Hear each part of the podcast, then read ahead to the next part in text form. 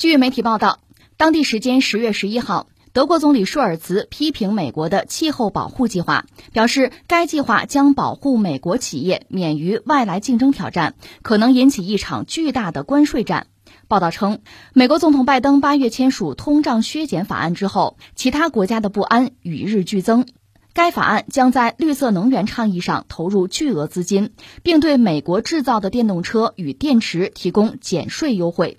对此，德国总理舒尔茨在德国首都柏林举行的德国机械与建厂工业协会大会发表演说时表示：“我们将与美国朋友就通胀削减法案进行更深入讨论。这样的做法最后会演变成一场巨大的关税战。”欧盟贸易专员东布罗夫斯基斯也参加了这次大会。他表示，人们对美国通胀削减法案及其给美国公司带来的好处深感担忧。他认为，该法案规定的绿色补贴是对欧盟的汽车、可再生能源、电池和能源密集型行业的歧视。此前，他对媒体表示，欧盟正在评估该法案是否违反了世界贸易组织规则。一个是舒尔茨，一个是东布洛夫斯基斯，这名字很怪啊。一个是德国的总理，一个是欧盟的贸易专员吧。他们共同对美国这个通胀削减法案。提出质疑，说这不对呀，你这是要打贸易战啊，这是哈，呃，是这样哈，这两位呢这两天挺活跃，在德国的首都柏林有一个德国机械与建厂工业协会，因为德国是个工业强国，所以人家这个协会确实啊是有独特的价值、独特的位置。这两位呢是在这个协会发表了一系列看法，一个是你跟中国到底脱不脱钩啊？他们俩认为你不能脱钩。脱钩就错了，太天真啊，不能脱，这是一个。再一个就是美国现在这个就涉及到，你说环境问题是吧？对，说到底涉及到新能源车。美国现在打算对国内的电动汽车市场，它有一个税收抵免的计划。这说到底呢，就是等于说是对自己的车和对外来的车采用不同的态度。因为德国的，比如说这个新能源车、电动车要进美国市场，那就处于一个非常不利的态势了。等于说，美国现在对自己的这个电动车产业进行了保护，等于说是这么件事儿。所以，舒尔茨非常不高兴。你看，有些国家根本就只能买车，它没有生产能力的话，他也不着这个急。德国着急啊，一个是德国传统的这种油动车。就是内燃机车本来就不好卖，现在大趋势是电动车、新能源车，本来它就有这个压力。另外呢，它能源危机，它自己现在就国内啊，涉及到制造业生产线能不能很好的维持，这也是问题，对吧？这都火燎眉毛的事，在这个时候，美国在搞这么一出，那我怎么办呢？说起来就很滑稽，这个世界就这么荒唐。美国的财长耶伦啊，刚刚有个表态，指责中国，说什么呢？说你拿贸易做武器，就你中国人啊，贸易武器化啊，就批评咱们呗。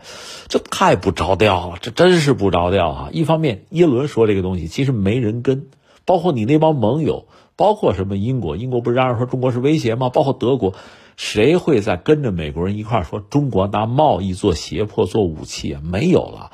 明明你美国现在在胁迫哎，德国总理都受不了了，说你这么搞不行啊，你这是打贸易战吗？对呀，就是这个意思啊。如果美国对自己的电动车做保护，那其他国家的电动车怎么进你的市场啊？你这不就市场壁垒吗？这不就是保护吗？你这不是逼着我们也得提关税，那打贸易战呗？就这么件事啊。这不是活生生的拿这个贸易、拿这个经济武器来对自己的盟友下手吗？不就这样吗？这还没说，这个法国人前两天怒在，就是美国，你自己那个天然气卖到欧洲四倍的价钱，对吧？你一条 LNG 的液化气船，美国开到欧洲，这一条船一次能挣一个亿美元啊，疯了！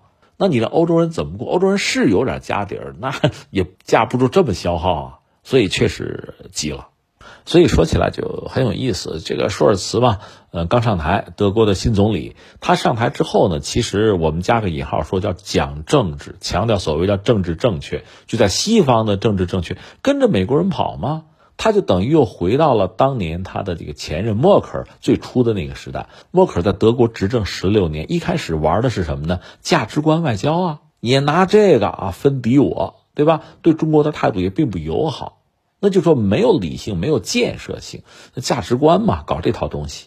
但是你真的做了德国的总理，你要管家了，你真正要一摊一摊的事儿哈，就不当家不知柴米贵嘛。你去做了，你最终忽然发现，以前的很多想法很幼稚、很天真，对吧？那你就改变吗？所以你看，默克尔后来搞的是什么呢？就是务实外交，我们称之为务实外交。在这个务实外交指导之下，那么德国也好，欧洲也好，经济社会发展还比较稳定，比较平稳吧。不是说没有问题啊，也不是说他什么都做得好，但是总的来说，啊，镇住场子了，船没有翻嘛，可以了。那现在舒尔茨一上台，又回到了就是十几年前默克尔那个，也是搞什么价值观外交，是吧？那中国这我看着不对付啊，跟我们不是一条心啊，对吧？有某种威胁，就开始搞这个东西，跟着美国人一起喊。那到底谁在害你？你看不清楚，真没脑子呀！我们这几天节目一直在聊这个事情。从美国人来讲，他对欧元、对欧债是非常有戒心的。我们多次讲，现在就现在这个当口，真正威胁美元的不是人民币，是欧元嘛？真正能挑战美元的是欧元，那他不搞死你吗？就这么简单吗？所以实际上，你说这个俄乌战争打到现在，大家似乎形成共识，包括欧洲人，很多人看明白，这不是美国人挑事儿吗？那美国人挑事图什么？他眼睛只盯着乌克兰和俄罗斯吗？当然不是，他盯的就是欧洲嘛，把欧洲打掉，欧洲在经济上欧元欧债对我的威胁打掉，让欧洲更紧密的啊，就是捆绑在我的身上，捆绑在我的战车上，渲染俄罗斯的威胁。那欧洲逐渐会出现什么局面？经济是要垮塌的，产业是要空心化的，欧盟是要四分五裂的，这样一个欧洲才是好欧洲吗？不就这么件事儿吗？你看不清楚啊？而和其他国家又不一样，德国一个呢在欧洲它算是轴心，另外它确实有相对发达的制造业。那默克尔也下台了，什么？